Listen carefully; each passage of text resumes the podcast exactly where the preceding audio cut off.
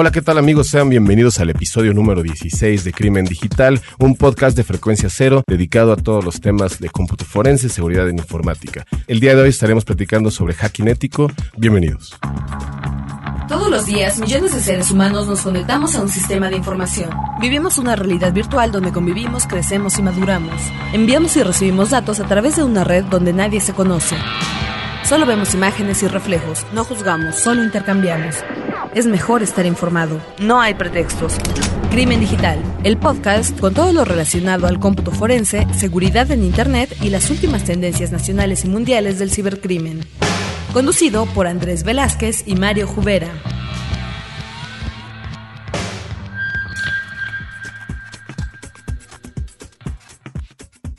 Así es, bienvenidos. Andrés, ¿cómo estamos? ¿Qué tal, Mario? Aquí felices de, de finalmente, después de lo de Campus Party, estar de nuevo aquí grabando en la Sí, cabina. sí, la verdad es que es, es padrísimo regresar de nuevo aquí a nuestra casa y sobre todo sentirnos a gusto en compañía de nuestra queridísima araña Petunia, que nos está aquí este, dando una, una excelente bienvenida, ¿no, Andrés? Así es, así es. Estamos viendo aquí una arañita que está caminando. Vamos a poner la foto en el, eh, en, en el post de la página crimendigital.com para que vean a... Ya le pusiste Petunia, me parece correcto. Es De hecho, Petunia. aquí la vamos a dejar. Aquí va a vivir. Desde adelante Petunia estará con nosotros. Exactamente. Oye, Andrés, pues este, retomando un poquito lo que sucedió en Campus Party, pues una gran experiencia, ¿no? Así es, así es. Eh, muchas gracias a todos los que, a los que fueron o que nos estuvieron viendo directamente desde el streaming. eh, que fueron muchos, nos mandaron muchos, muchos mensajes. A todos aquellos que, que ganaron los premios que llevamos allá a Campus Party, también muchas felicidades. Este, platícanos cómo Sí, les fue, ¿no? Yo, yo realmente creo que lo, lo más interesante de todo esto ha sido eh, la labor de, de que hay mucha gente que ya, ya nos empieza a ubicar y sobre todo tenía esta, esta como, esta duda de cómo en- realmente éramos físicamente. Digo, sabemos que a ti te conocen muchos porque andas en el medio, pero pues bueno, nosotros no estábamos por ahí. Gracias a los invitados, ¿no? A, a esta Mónica. Mónica y a Maurer que, que estuvieron ese día. Así es. Y bueno, tenemos, yo, eh, yo creo que nos vamos a ir eh, a comentar un poquito quién nos ha escrito. Por aquí tengo ver, eh, que me enviaron vía mail Antonio Ríos de, de Morelia, Michoacán, eh, que está haciendo preguntas eh, que hemos tratado de contestar y que incluso en el Campus Party nos preguntaban, ¿no? ¿Dónde estudio esto? Así es. Y volvemos a comentarles que es muy difícil el poder llegar a encontrar dónde. Son pocos los lugares. También por ahí, este. Miguel Villafaña nos, nos preguntaba acerca de, de que tiene y que ha estado tratando de hacer ciertas cosas con, con el Access Data Forensic Toolkit o FTK eh, en una versión anterior, en la versión 1.x, que es la que te permite llegar a bajar de manera gratuita Ajá. y analizar hasta 5000 archivos. Que si hay algo más que pueda llegar a utilizar, que sea tan fácil como eso, porque la autopsia no le gusta, es gráfico, eh, digo, no es gráfico, perdón, y este, y pues no es tan linuxero, ¿no? Lamentablemente no hay muchas herramientas. O sea, volvemos al punto en que el cómputo forense precisamente no hay tantos especialistas porque es difícil, es costoso, es este meterse a un mundo que pocas personas tienen acceso, ¿no? No, y sobre todo que también existen estos elementos eh, que no, no nada más son propiamente de la informática, sino también debes de estar un poco empapado en temas de legislación, en temas de, de abogacía, ¿no? Entonces, como que se vuelve una tarea multidisciplinaria. Así es. Entonces, a veces es un complicado reunirlas todos en, en un solo espacio, pero bueno, como siempre les hemos dicho, la recomendación es... Eh, Busquen la manera. búsquenlo, o sea, búsquenlo. en este caso, el autopsia es una de las tantas maneras que pueden llegar a utilizar. Es una herramienta de software libre. Este no es tan gráfica como las otras. Y, y, pues a final de cuentas también no puedes llegar a empezar simplemente tratando de que todo sea gráfico, ¿no? Claro. Porque también ahí viene el, el problema de que si, si, alguien te pregunta, oye, ¿qué hiciste cuando le diste clic eh, en recuperar? Pues realmente no entiendes lo que está atrás de todo, ¿no? Así es. Entonces yo les recomiendo que empiecen con, con, software libre. No hay muchas herramientas. Si quieren la parte de, de empezar con algún software que sea gráfico, eh, el Access Data FTK versión 1.8, que es la última que, que está allá afuera, eh, esa pueden bajarla y les permite hasta 5000 archivos. Entonces, por ejemplo, para analizar una USB o algo así que tenga poquitos archivos, podría, ¿no? En el dado caso que sea un, una computadora, pues va a estar muy, muy difícil. Recuerden que es una forma de, de empezar, ¿no? Así es. Y también por aquí tengo a, a, Fernando Acevedo, que también nos envía una comunicación y que precisamente también hace la pregunta, ¿no? De que a, acaba de descubrir nuestro podcast. Bienvenido. Muchas gracias, como bienvenido. Todos, todos aquellos que nos escuchan por primera vez. Así es. Eh, y también pregunta acerca de, de cómo capacitarse. Eh, les hemos comentado muchas veces. eh, yo creo que aquí, aprovechando que, que- que son nuevos, pues échense los podcasts anteriores y así pueden llegar a saber qué hemos dicho al respecto, ¿no? Así es, y sobre todo les recomendamos que eh, en esta, la versión 16, eh, bueno, busquen eh, los podcasts anteriores donde realmente hemos dado una bibli- bibliografía, bibliografía extensa. También hemos estado platicando un poquito de probables sitios, probables eh, eh, recomendaciones e incluso hemos estado platicando sobre la disciplina del cómputo forense, este, explicándoles cuáles son cada uno de los pasos que se deben de llevar a cabo. Entonces, bueno, les hacemos esa recomendación a todos ustedes y pues la verdad es que pues muchísimas gracias por su comunicación. ¿no? Así es, así es. Tú tienes también a alguien Sí, aquí a agradecer, ¿no? Sí, mira, yo este, quisiera agradecer a Byron Herrera por su Twitter, este, pues ya sabes, siempre echándonos porras, que les agradecemos muchísimo. A Miriam, Miriam también este, nos escribió en el, en el podcast, también para este, darnos una- un agradecimiento. Y bueno, en este caso, a, a- arroba el doggy, eh, este, ya eh, la señorita productora se encargó de ahorita de, de tomarnos unas fotografías este, para que sean en el Facebook, para que estén en el Facebook y probablemente en las redes sociales, el Twitter, de hecho ya está tuiteado. Entonces, pues bueno, ahí estamos, este para lo que necesiten, requieran y manden. ¿no? Así es, así es. Digo, podrán ver en esa fotografía que unos venimos de traje, otros vienen más sport. Este, así es la, la situación, Así es la tecnología. Este, y bueno, también eh, ya, ya estamos en, en épocas bicentenarias Así es, mexicanas. así es. Entonces, este. De hecho, bueno, eh, nada más adelantándoles tantito, yo voy a viajar a, a un evento de cómputo forense y voy a tratar de, de traer entrevistas con, con los principales eh, creadores del software de cómputo forense, o sea, con los directores generales o con el área de ingeniería, eh, para- precisamente para poder llegar a enriquecer un poquito este tema de las herramientas. ¿no? Pues sí, pues ¿qué te parece si le damos al tema? Me parece perfecto, yo creo que, que empezamos, ¿no? Órale. Lo nuevo. Pues a ver Andrés, vamos a hablar un poquito sobre hacking ético. Fue un tema que eh, platicamos, eh, que tuvimos la oportunidad de ver eh, incluso en Campus Party, que fuiste parte de una, de una mesa redonda. Así es. Y bueno, a partir de ahí yo creo que salió una, este, surgió una gran duda por parte de todos nuestros podescuchas e incluso yo particularmente también me llamó mucho la atención. Estuve realizando una investigación al respecto y pero bueno, qué mejor saberlo directamente de aquí, ¿no? De primera mano. Me parece perfecto. Entonces, ahora sí que dispara. ¿Cuáles son Ajá, las pues preguntas? mira, yo creo que lo más importante es qué es el hacking ético, ¿no? Empezando desde esa perspectiva. Yo creo que para todos aquellos que, que no tienen, eh, eh, digamos que, que, eh, en la lengua el tema, ¿no? O sea, es decir, a lo mejor hay muchas personas que nos están escuchando que es la primera vez que, que- que escuchan hablar de, de hacking ético. El hacking ético es cuando tú como profesional vas a realizar ya sea un análisis de vulnerabilidades, que el análisis de vulnerabilidades es probar los puertos, el poder llegar a probar eh, que te puedas llegar a meter a algún sitio o una red sin meterte. ¿Ok? Eso es lo que es un análisis de vulnerabilidades. Es decir, yo te voy a entregar un, un reporte donde a lo mejor te digo, ¿sabes qué? No has actualizado este, tu servicio de SMTP, que es el del correo, y entonces, pues, puede ser que tengas entonces, eh, o que seas propenso a que te ataquen así, así, así, así. Cuando hablas de pruebas de penetración en sistemas computacionales, estamos hablando que vas a realizar una intrusión a tal grado de explotar las vulnerabilidades, meterte y sacar evidencia de que estuviste dentro. Todo por medio de internet, o sea, pueden llegar a ser internas, externas.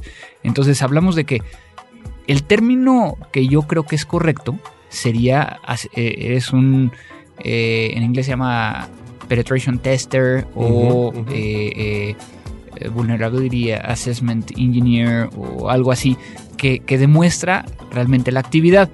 Lamentablemente eh, han cambiado y han surgido estos términos de ethical hacker, por lo tanto nosotros lo tomamos como hacking ético o hacker ético. Exactamente. Nosotros así lo retomamos. Entonces, yo creo que con eso tienes una idea clara de, Sí. de- de- de dónde viene, ¿no? O sea, porque al final de cuentas es un término que, como yo lo dije en esa mesa redonda, a mí no me gusta.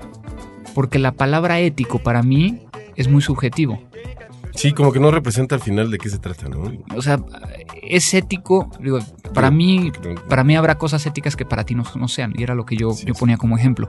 Y entonces, en ese momento, cuando estás hablando de la ética, que es completamente subjetiva entre los seres humanos, pues eh, es donde tenemos ese conflicto, ¿no? Entonces, vamos a llamarle hacking ético a esas personas que, son contratadas. ¿sí? Que tienen un contrato ¿sí? y profesionalmente ejecutan esta acción para poder llegar al final del día analizar los riesgos y exponer los riesgos a los cuales están las tecnologías. Ok, ok. Entonces, desde la perspectiva aquí, se trata de, yo como empresa voy a tratar de ver si pueden vulnerar, vulnerar mi sistema. Exactamente, yo voy a contratar a alguien externo para que venga y hay, hay de diferentes, diferentes modos, ¿no?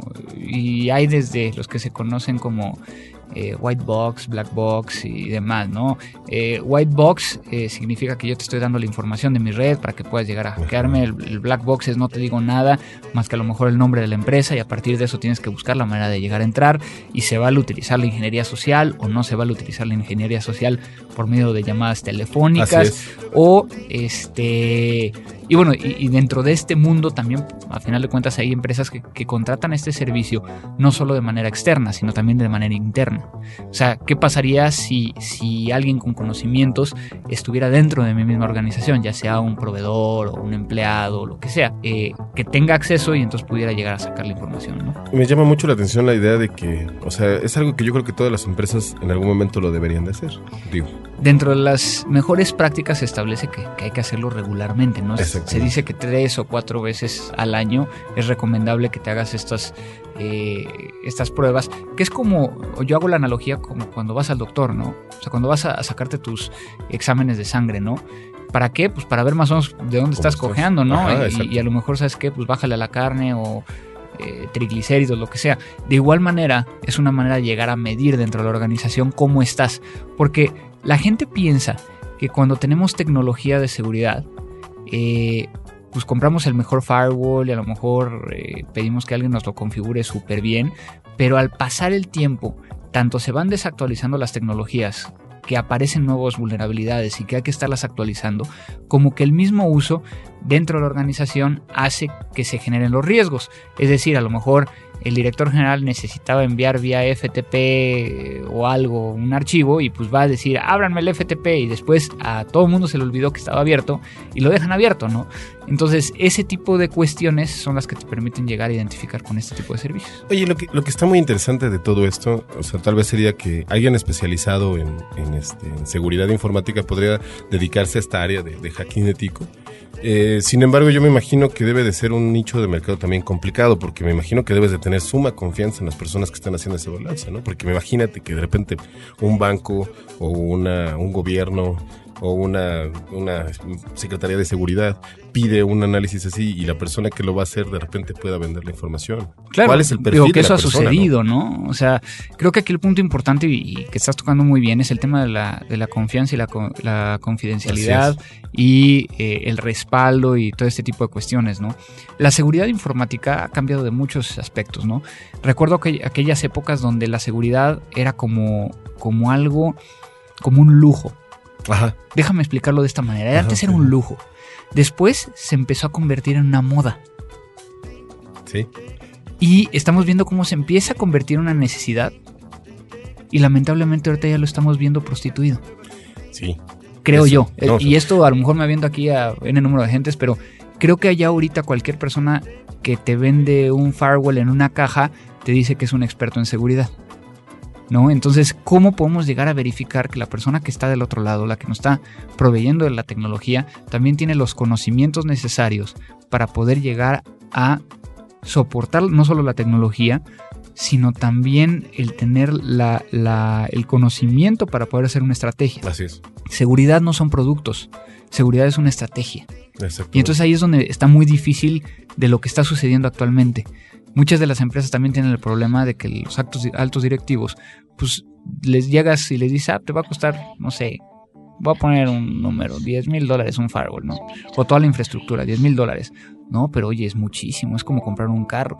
Pues sí, pero entonces, ¿en qué nivel pones la seguridad de tu información? Y aparte, como tú bien lo dices en tus presentaciones, ¿no? Que la seguridad también es un estado mental. Exactamente. En donde también este, se refiere a muchos, a muchos, a muchos momentos. A mí lo que me, parece muy interesante de estas, de, y, como bien lo dices tú, de, esta prostitución de los, de los conceptos, eh, incluso hay varios que, que ya están fuera de la realidad en sí, ¿no?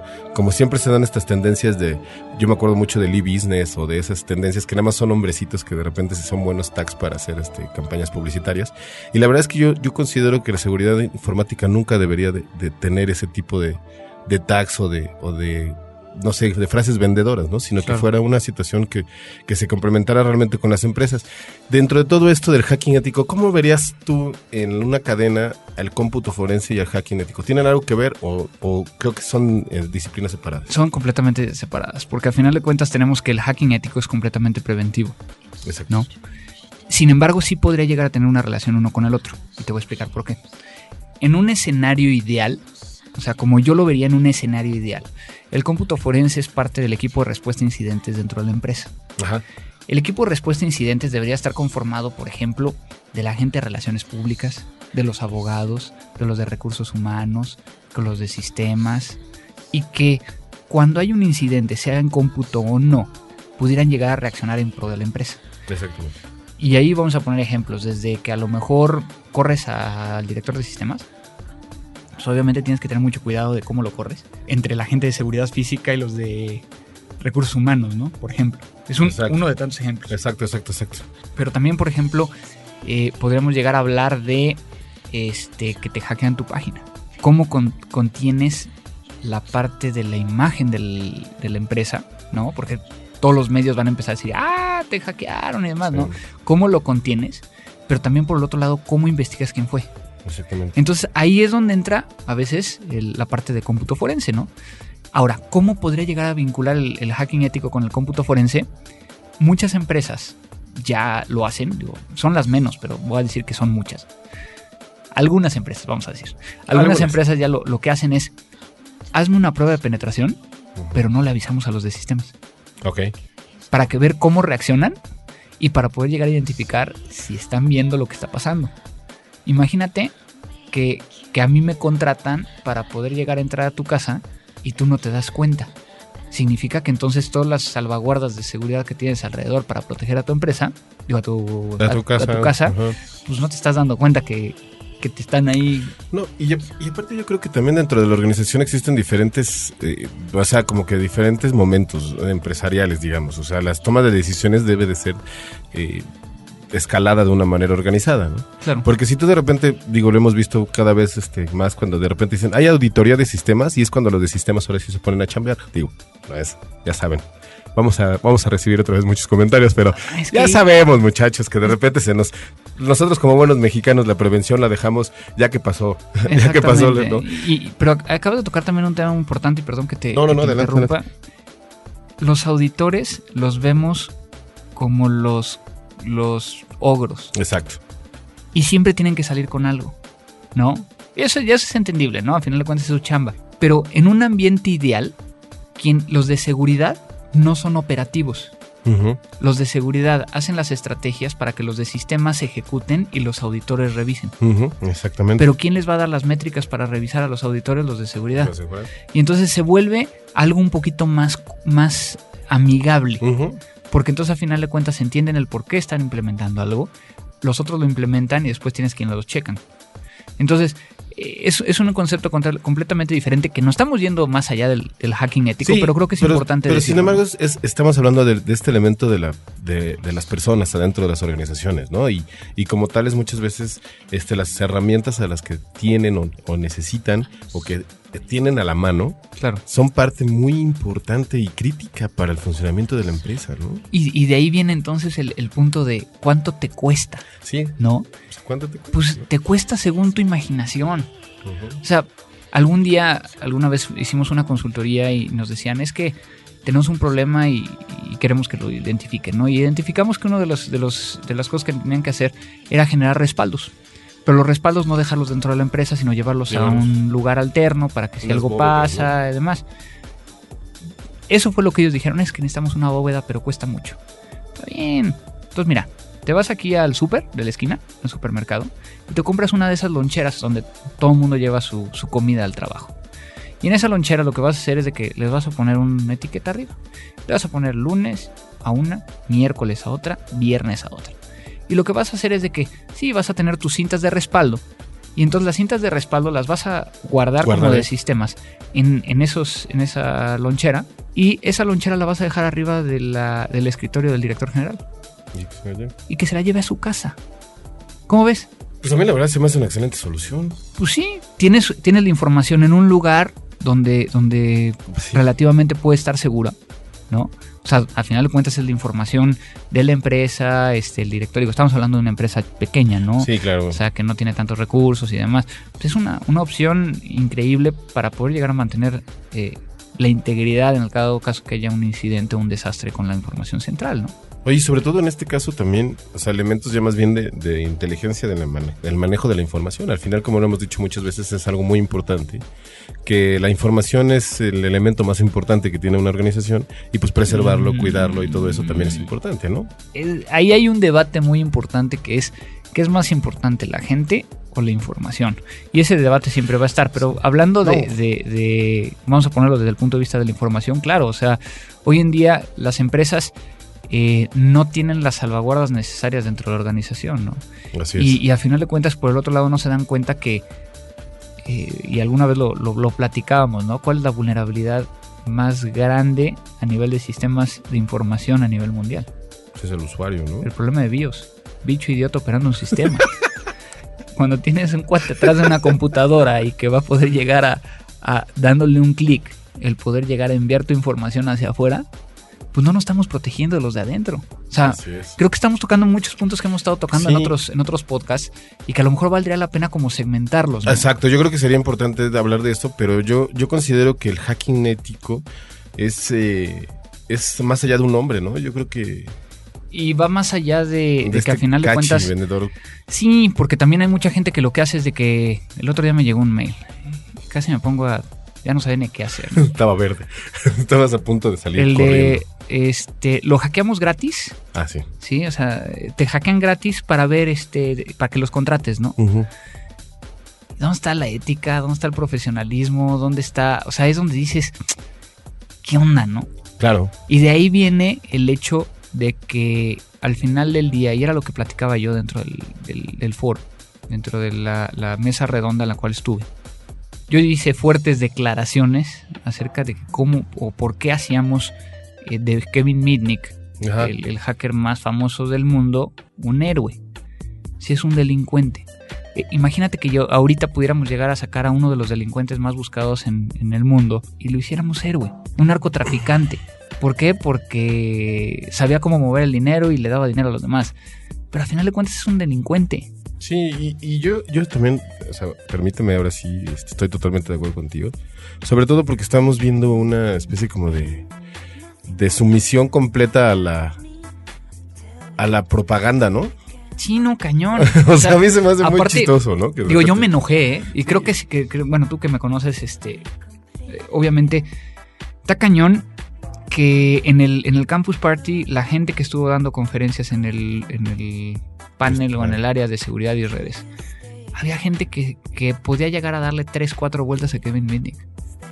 Y son gente que no los tenemos ni siquiera en el radar, que no se les da el, el- el reconocimiento muchas veces de, de lo que están haciendo Exactamente. para que entonces venga alguien de fuera cobrando 17 mil dólares más viáticos y siendo todo un, un diva, Es una diva, que- ¿no? Es una diva, ¿no? Yo, yo lo vi como una diva, así. para que entonces... Venía bono. Sí, exactamente, para que entonces te muestre una aplicación y que hackea entre sus propias máquinas con herramientas que existieron hace 5 o 6 años. Eso precisamente es el punto, yo creo que es un punto muy importante. La tecnología está sufriendo uh, un momento donde todo está de moda. O sea, de repente las personas abren redes sociales y ni siquiera las utilizan, nada más las abren porque las tienen que abrir, Claro. porque si no, no están in, ¿no? ¿Qué, qué nos pasó con el Google Web? Ah, ¿No? pues sí, El famoso Google Web, eso fue. Eso fue. Y, y por el otro lado también te pones a ver que eh, a mí me han dicho, oye, ven y tráete unas máquinas y enseñas cómo hackeas de uno al otro y luego cómo haces la investigación. Ahí es donde yo creo que tienes que ser un hacker ético, Exacto. ¿no? Y no hacerlo. Lo más importante es no, no hacerlo ni enseñar a hacerlo, ¿no? O sea, al final del día, eh, el hecho de que tú estés mostrando cómo vulneras tiene sus bemoles. Ajá. Porque al final de cuentas, eh, yo creo que tú lo has visto, ¿no? Y, y luego muchas veces nos hacen la pregunta de cuando traigo unos libros de hackers brasileños, Ajá. y me- la gente me pregunta, oye, ¿y esto es legal? Pues claro que es legal, ¿no? Pero obviamente también, o sea, si yo, yo me paro enfrente de alguien y le hackeo su máquina, este, diciéndole que lo voy a hackear, pues obviamente es completamente legal. Pero ¿dónde queda la parte de, de, la ética, el profesionalismo, no? Y es entonces donde hago yo esa analogía. ¿Cuál es la diferencia entre un mago y un carterista? ¿Es que uno es delincuente? En que el mago te avisa. Y te devuelve las Y te devuelve la lana. Sí, no, sobre todo, bueno, probablemente con eso podríamos terminar, Andrés, esto de hacking ético. Este, dan, pásenos sus comentarios como siempre a crimen arroba, no, es contacto arroba crimendigital.com. Ahí vamos a estar este, respondiendo. Platícanos a ver qué opinan de este tema, qué opinan sobre realmente el papel de hackers y sobre todo cómo han visto esto de que los hackers este, ahora son puros Neos y puros Morpheus y puros así, ¿no? Que, que a final del día no tiene nada que ver con el concepto de hacker, ¿no? Exactamente. Pues sigamos adelante. Vámonos. Música.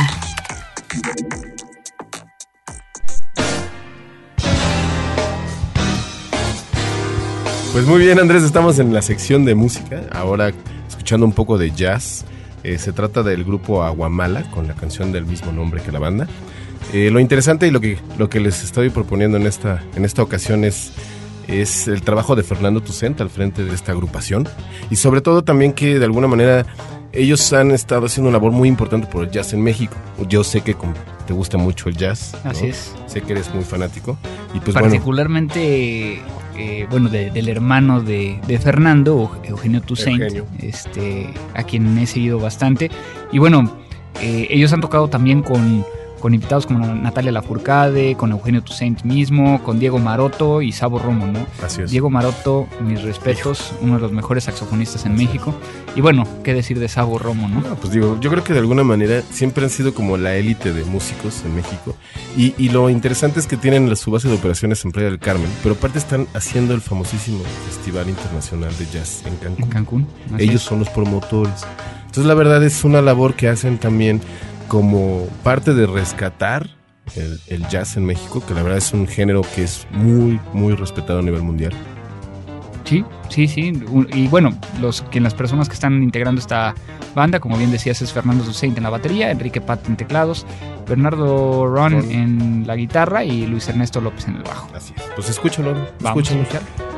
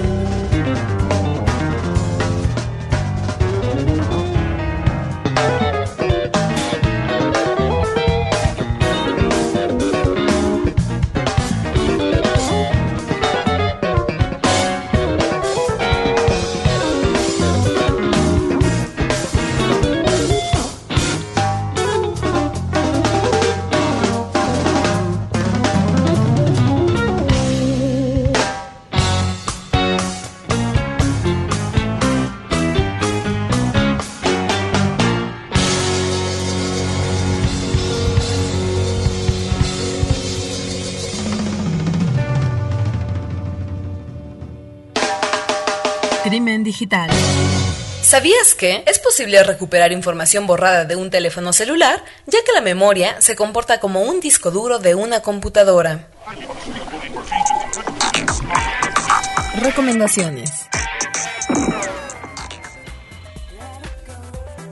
Pues ahora traemos en recomendaciones eh, de nuevo para todos ustedes. Yo les traigo una que se llama Instant Paper. Y la verdad, yo la empecé a utilizar precisamente porque, como ustedes saben, en este medio pues hay que, hay que leer mucho y hay que estar actualizado. Entonces, eh, cuando encontramos una buena noticia o cuando nos, nos, interesa una noticia, luego no tenemos el tiempo para poder llegar a leerla. Y entonces encontré este sitio que se llama Instapaper. Es www.instapaper.com, donde ustedes eh, se inscriben o se suscriben y les va a crear un, o más bien les va a dar la oportunidad de, de poner un pequeño botón en su, en su barra de bookmarks o, o de marcadores. Y cuando vean una o estén en una página que quieren llegar a leerla después, le dan clic ahí y por un JavaScript lo que va a hacer es jalar la información y ponerlos dentro de su cuenta de Instapaper. De tal manera que entonces nada más va a traerse el texto, no las imágenes, no los comerciales ni la publicidad. Y les va a permitir después llegar a leerlo. Muy similar, y de hecho tiene la, la- la facultad de hacerlo en el Kindle. Entonces, creo que ahorita lo estuviste tú también probando, ¿no? Sí, Mario? mira, en realidad este, te voy a platicar que, que tiene muchas, muchas eh, funciones interesantes. Lo que a mí me llamó mucho la atención aparte también es esta cuestión de poder leer el texto en cualquier lugar, sin la necesidad de estar conectado, sin la necesidad de estar viendo muchas veces anuncios, etcétera, etcétera. Y aparte, bueno, sabemos que que eh, esta cuestión del copy-paste de las páginas, ¿no? Que de repente todo el mundo utilizábamos en, en algunas industrias, como en el caso de, de la comunicación, que de repente, ay, tengo que mandarte tal noticia o tal cuestión, pues lo, lo, lo hace rapidísimo y lo hace muy bien, ¿no? O sea, yo creo que realmente es algo que este, está dando una referencia hacia dónde van las páginas ahora, en donde realmente seguimos platicando de que lo importante es el contenido, Claro. la esencia del contenido y no los, los diseños por afuera, ¿no? Así es, entonces en este caso, por ejemplo, ya una vez que crean su, su cuenta, tienen la parte Browse, OnRead, Start y Archive, que en el caso de, de OnRead van a estar todos los, los que ustedes no han leído. Leído. Eh, pueden llegar a seleccionar algunos como favoritos que estarían en la parte de Start y Archive, los que ya leyeron, ¿no? Y de su lado derecho, a mí me gustó mucho porque viene precisamente la parte del download, donde viene una versión eh, que pueden llegar a imprimir en papel. Exactamente. Entonces imprimiría nada más el texto. La parte de Kindle y la parte de... Ahí aparece como e- EPUB, que EPUB es eh, un archivo que ustedes van a poder llegar a abrir con el reader de Sony o con el Nook de Barnes Noble o cualquier aplicación para leer eh, ebooks, ¿no? O los libros en línea. Que por ejemplo ahí ya hay herramientas que son gratuitas para Right. el, el iPod Touch y para el iPhone y para la BlackBerry. claro. Y entonces pues, son archivos muy chiquitos. Entonces de tal manera que entonces puedes llegar a accederlo de manera remota. Tienes folders, este, puedes llegar a tener un RSS feed para poder llegar a, a jalar información. La verdad, a mí que, que estoy leyendo algunas cosas, pues me está sirviendo muchísimo. Sí, no, sin, sin duda, este, la verdad es que está muy bueno. Yo, yo, yo les recomiendo que lo vean, este, sobre todo que aparte es, es algo para estar, eh, como dices, o sea, ya no hay pretextos para no leer. ¿no? Sí, no, o sea, creo que, y menos, menos si se quieren dedicar a esto o están dentro de, la tecnología, pues si no leen, pues este, estamos fregados, ¿no? Así es, estamos fregadísimos. Entonces, ¿tú qué, qué otra Pues recomendación nos también, fíjate que esta, esta recomendación, esta recomendación, Andrés, surge de una necesidad así real. Eh, ahora, eh, este, la semana pasada estuve trabajando un poco en, en diseño de algunas redes sociales y demás. Y pues bueno, eh, como no soy diseñador gráfico, no, no tengo directamente contacto con las herramientas propias de la, de la profesión. Y no, y no vas a, no vas a tener nada pirata en tu computadora. Exactamente, sobre todo es eso, yo creo que eso es lo más importante, porque eh, eh, he sabido ya de buena fuente que cuando tratas de instalar este tipo de paquetería como Photoshop o ese tipo de cuestiones, las, las a veces no, no te los permite tan fácil y genera conflictos incluso en tu computadora, ¿no? Que, que no los puedes instalar, etcétera, etcétera. Entonces, bueno, yo la verdad es que estuve buscando una herramienta que pudiera satisfacer mi necesidad, pues ya sabes, en base a Linux, ¿no? Ok. Y pues me encontré a GIMP, El famoso el gimp.org. famoso gimp.org. La verdad es que, o sea, comparado con el Photoshop, probablemente, pues bueno, este, la interfase todavía tiene algunas deficiencias, sin embargo, las herramientas son muy parecidas y se puede hacer casi casi en su totalidad lo mismo que en un Photoshop. Ok. O sea, no, no hay diferencia. sea, también tiene filtros y también tiene... O sea, es impresionante lo que puede llegar a ser. Exactamente, pues lo, lo que pasa es que más bien en realidad es como que esperas, no esperas eso de una, de una aplicación libre, ¿no? Ujú. Es una aplicación muy profesional, definitivamente. Este, incluso vienen así cosas que no viene en Photoshop. Bueno, en la última versión, en la, en la última versión, en la CS4 me parece, ya vienen así como eh, plantillas para hacer banners, para hacer este, este Ok. tipo de cosas. Entonces lo interesante es que este software libre está totalmente disponible para todos ustedes y, y lo más interesante es que es totalmente gratis. Está en la página gimp.org. Estamos ahorita en la versión 2.6. Ok. Entonces, pues si de repente necesitan hacer un diseño, generar un logotipo, este, hacer un banner para su sitio, para su red social, etcétera, etcétera, pues les recomendamos que, que- que utilicen esta herramienta, ¿no? La verdad es que está, está muy De padre. hecho, se parece, digo, visualmente se parece mucho a, a Photoshop. Así es. De hecho, sí, igualito. Me parece perfecto, ¿no? Y qué bueno para, para todos aquellos que luego estamos buscando cómo, cómo llegar a editar alguna imagen. Es una, una opción y que volvemos al punto donde pues, es, es, eh, software libre, ¿no? Y que no estamos eh, violentando la- el uso de licencia de, de alguna aplicación en el caso de no comprarla, ¿no? Sí, no, y sobre todo que en realidad sabemos que este, la situación con la piratería es cada vez más, más preocupante en México y en otras partes de Latinoamérica. Porque, este, entonces, en realidad, pues bueno, utilicemos Pongan su estas granito de herramientas. arena. Poner su granito de arena. claro, o sea, vamos a utilizar herramientas de software libre que aparte de todo son buenas, ¿no? Sí, sí, sí, digo, en este caso, pues, pues va. Perfecto, pues entonces estas fueron las recomendaciones del día de hoy. Yo creo que pues ya terminamos este Así es. episodio número 16. Qué rápido se pasa el Sí, tiempo. la verdad es que se pasa rapidísimo. Tenemos que darle de comer a Petunia, por cierto. Sí, que anda. anda, no la hemos encontrado más, pero seguramente andará por aquí. Y pues muchísimas gracias a todos los que nos están escuchando. Eh, esto, eh, el día de hoy que estuvo dedicado a, a este multifacético y multipropósito tema. Muchísimas gracias. Mándenos eh, su mail a contacto arroba crimendigital.com. Recuerden también contactarnos vía Twitter, eh, a los Twitters personales, El mío es arroba jubera. el mío arroba cibercrimen. También recuerden que tenemos el, el- el Twitter de Crimen Digital, donde ahí les vamos a avisar cuando salgan las nuevas, eh, los nuevos episodios. Que también estamos ahí al pendiente, ¿no? Y sí, también le O sea, estamos contestando y demás. Mm, Muchísimas gracias a Abel Cobos y Paulina Villavicencio por todo el tema de la producción y realización. Por todo el Eh, tema de la corretialización. Exactamente, que nos ha estado eh, enviando mails a cada rato. Eh, recuerden que también tenemos un buzón para todos los que están en la República Mexicana, hacer un 800 0872 423 pues, Pueden dejar su mensaje y lo pasaremos aquí en el, en el podcast. Totalmente en vivo. eh, recuerden nada más dejar este A que, especificar a- a qué que es programa el va. programa va, y con mucho gusto los pasaremos en vivo.